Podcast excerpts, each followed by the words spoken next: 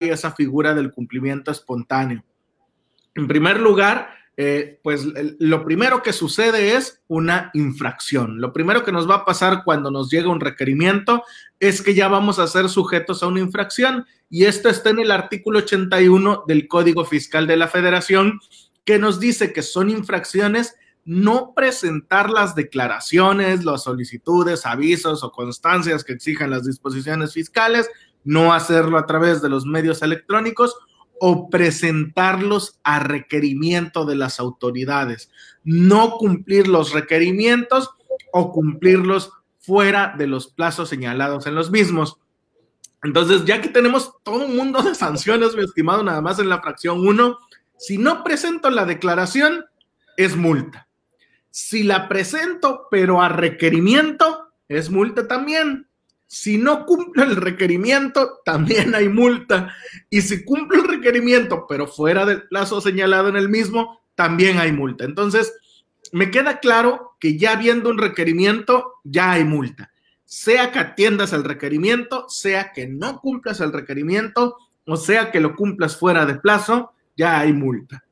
Y me recuerda un poquito este, este meme de, de los Simpson, ¿no? Que dice, si no presentas la declaración, hay multa. Si no la presentas a través de los medios electrónicos, hay multa. Si la presentas a requerimiento, hay multa. Si no la presentas a requerimiento, hay la multa. Y si cumples el requerimiento, pero fuera de plazo, hay multa. Entonces, la primera consecuencia, la primera consecuencia es la multa.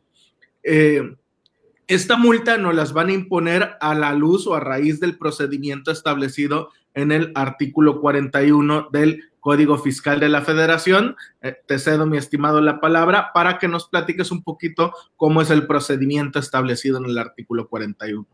Claro que sí. Aquí también tocar, más para complementar lo que señalaste, la multa estamos hablando de, que, de un costo de 1.400 pesos aproximadamente, que a veces es un regalo para la autoridad, ¿no? Esos 1.400 pesos se pueden volver en 2.800 por obligación, como bien dijiste, Pablo, cuando no cumples con el requerimiento. Muchas veces no llega el requerimiento, perdón. Sí, perdón. Y ahorita que dices, me, ha tocado ver casos donde ya son meses de multas y ya son fácil hasta 150 mil, 200 mil pesos acumulados de puras multas. Así es. Y aquí el detalle, ¿sabes cuál es también? Que luego el contribuyente paga, no tengo para pagar y lo paga fuera de los 15 días que dan y cuando llegue el la multa por no cumplir el requerimiento en tiempo y forma, no aceptan esa multa porque dicen, yo ya la pagué, pero no, se originan dos posibles multas. La primera por no haber cumplido la, la obligación y la autoridad llegó, y la segunda es por qué no atendiste el requerimiento dentro del plazo señalado. Simplemente era para dejar hincapié. Ok, siguiendo con el artículo 41 del código, también nos dice... usando el micrófono, ¿Quieres comentar algo, mi estimado, o se trató de un error? Si alguien quiere hacer uso de la voz o uso de la palabra, adelante, este, a su disposición. Nada más nos comentan y les otorgamos el uso de la voz. Adelante, mi estimado. Ok. Cuando el artículo 41 nos dice, cuando las personas obligadas a presentar declaraciones, avisos y demás documentos no lo hagan dentro de los plazos señalados en las disposiciones fiscales, las autoridades fiscales exigirán la presentación del documento respectivo ante las oficinas correspondientes, procediendo de la siguiente forma.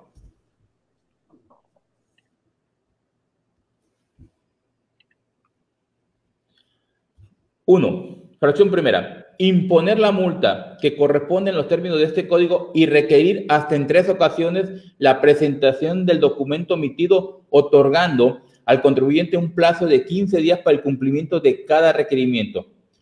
Ojo, Aquí es muy importante señalar, bueno, que es, una situación que se puede presentar. La autoridad te puede requerir una vez o te puede requerir hasta tres veces. No necesariamente tiene que ser las tres veces. Puede ser un requerimiento, no atendiste, va otro requerimiento, no atendiste, y va otro requerimiento y no atendiste, hasta en tres ocasiones. Pero en cada uno de los hechos lleva una sanción, lleva una multa, si no lo atendemos. Ese es el punto muy importante de eso. Si no se atienden los requerimientos, se impondrán las multas correspondientes, que tratándose de declaraciones será una multa por cada obligación omitida. La autoridad, después del tercer requerimiento respecto de la misma obligación, podrá aplicar lo dispuesto en la siguiente fracción. Volvemos a repetir, aquí es una multa por obligación y por requerimiento. Si tengo tres obligaciones, serían tres multas. Si sean tres requerimientos, estaríamos hablando hasta de nueve multas por el incumplimiento y es un problema que a veces nos desgasta financieramente. ¿eh? En cuestión de capital nos pega por regalar estos, este dinero cuando podemos atenderlo, pero muchas veces cuando el contribuyente desconoce, cuando la gente no da a conocer, ¿qué sucede? con este punto, y eso es muy importante, bueno, creo que lo vemos posteriormente, los requerimientos hay que atenderlos, como sean, hay que atenderlos cuando ya es un requerimiento, porque ya es una formalidad, ya es una obligación. El dejarlos pasar es problema para la empresa y es una situación en contra de la empresa. Entonces, como aquí lo pone Pablo, requerimiento sí, multa, no, multa. Se vuelve el segundo requerimiento, sí, multa, no, multa también. Y vuelve un tercer requerimiento y hay otra vez una multa y otra vez ahí ya no hay una tercera multa, pero viene otro proceso que nos marca el, la fracción segunda. Sí, estimado, antes de empezar la fracción segunda, este, okay. hincapié, como dices, es una multa por cada, por cada obligación, dice, no por cada declaración, porque a veces como presentamos las declaraciones juntas, este, presento mi declaración con IVA, IVA y SR, asumo que son una misma, no, son dos obligaciones, dos declaraciones distintas. Entonces sería una multa por IVA y una multa por ISR porque son dos obligaciones, como bien dices, y ya explicó mi estimado el esquema. En la última también hay una multa, nada más que no se alcanza, no se alcanza a ver en el material por la conversión, pero en la última, si atiendo el requerimiento, hay multa por atender y si no lo atiendo, en este caso, pues hay multa por no atender el requerimiento. Concluidos los tres requerimientos, se pasa a, aquí tienen un ejemplo de un requerimiento, de hecho, concluidos los tres requerimientos, se pasa a lo previsto en la fracción 2. Eh, eh, contestamos las preguntas, estimado. ¿Quieres que te deje explicar la fracción 2? Me la avientas a mí, ahorita vemos, pero ¿te parece? Vas a contestar, contesta y ahorita seguimos con la fracción 2. Estamos las preguntas.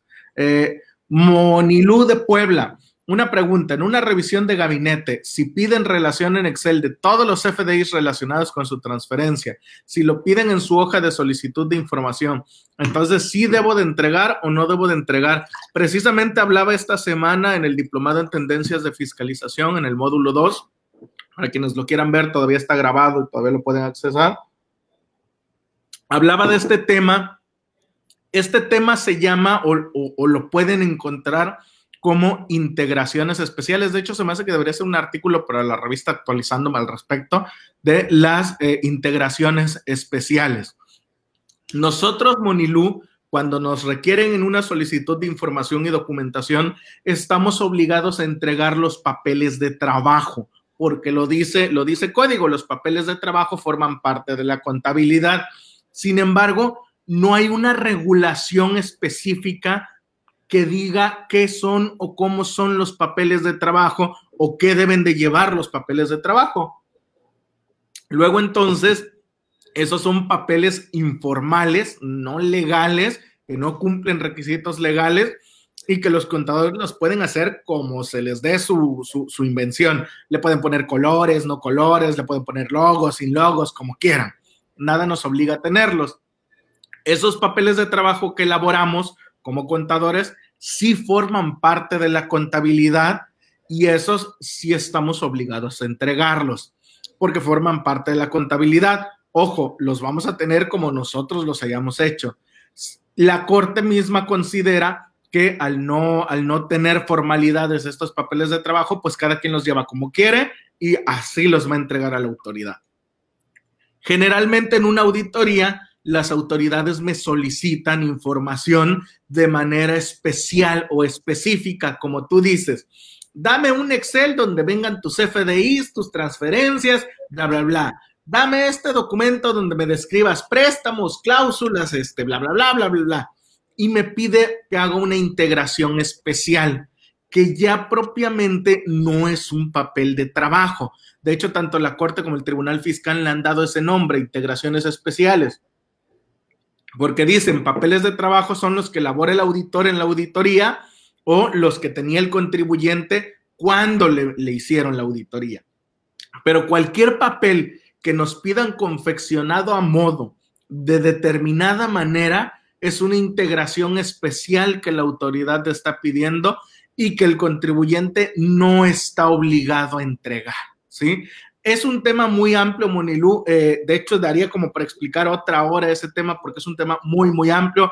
Hay varias tesis que dicen qué sucede si no los entregas, qué sucede si los, si los entregas. Nos vamos a desviar si respondo tan a fondo la pregunta, pero cualquier detalle, pues ahí vamos a quedar al pendiente, contestándote ya concretamente si debes entregarlos o no debes entregarlos, eso yo no te lo puedo contestar.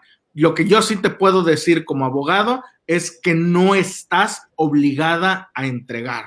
¿sí? La ley no te obliga, las jurisprudencias han determinado que esas integraciones no te las pueden pedir, la autoridad no te las puede solicitar y no estás obligado a entregárselas. ¿sí? Entonces, no, no, no estás obligado a entregárselas. Si debes o no debes, dependerá, porque también las mismas tesis han dicho, oye, este, si le entregan la integración al, al, entregas la integración a la autoridad, ya no es ilegal que te la pida porque tú estás aceptando. Pero también han dicho, oye, si la, la integración se la entregaste a la autoridad y eso era como prueba y la autoridad no la valoró, entonces es ilegal porque no valoró la integración especial que le diste. Entonces, debes o no debes, dependerá la estrategia con la, con la que atiendan la auditoría, que estructuren. Si ustedes consideran que es prudente entregarla, igual que la invitación, si ustedes consideran que es prudente atenderlo, entregarla, lo entregarán. Si ustedes en su estrategia consideran que es prudente no entregarlo, no lo harán. Yo soy partidario de las dos si me va a servir para armar una defensa, la entrego.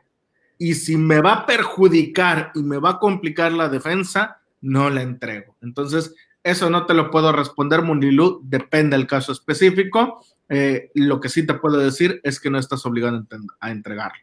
Pero el requerimiento se atiende cuando no se ha pagado, porque los mandan a buzón no marcan proceso de aclaración, solo cumplimiento de pago.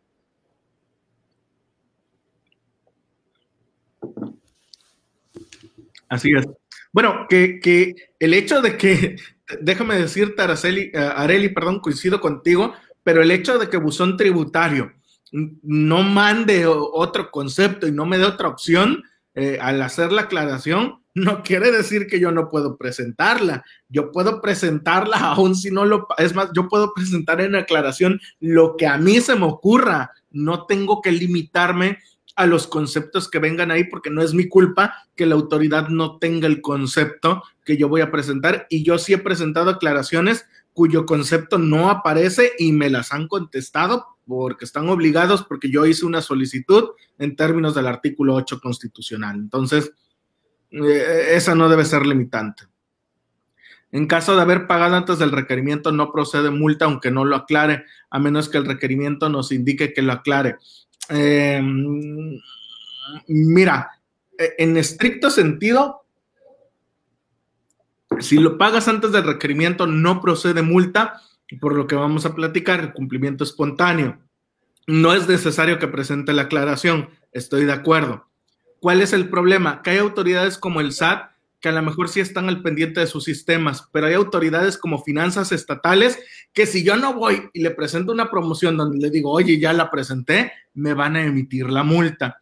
Entonces, a veces lo que yo recomiendo para evitar que Cefiplan me imponga la multa, aunque yo ya presenté la declaración antes, yo sí recomiendo atenderla con un escrito muy sencillo, que lo vamos a ver hoy. Eh, nada más elaboras un escrito donde le dices, oye, Cefiplan, yo ya atendí la, la, la declaración ya no procede la multa y ya con eso ellos muchas veces han dejado sin efectos o no han llegado a emitir la multa y a veces aún así la han emitido, ¿no? Pero en la mayoría de los casos ya no han emitido la multa. Por eso es que hemos venido recomendando también eh, en algunos casos atenderla aunque la hayas pagado, porque si bien es cierto que ya no procede la multa, no menos cierto es que te la imponen. Y respecto a la segunda parte, a menos que el requerimiento nos indique que lo aclare, te la compro porque si el requerimiento dice que lo aclaremos, si no lo aclaramos, en teoría estamos incumpliendo el requerimiento. Entonces podría haber una sanción porque estamos incumpliendo. Yo no lo he visto, pero si tú dices que lo has visto, coincido contigo. Me parece muy oportuno el comentario. Como, como bien dijiste, Pablo, en el, comentario ahorita eh, adicionándolo, es un hecho y, eso, y está comprobado que el SAT, eh, en lo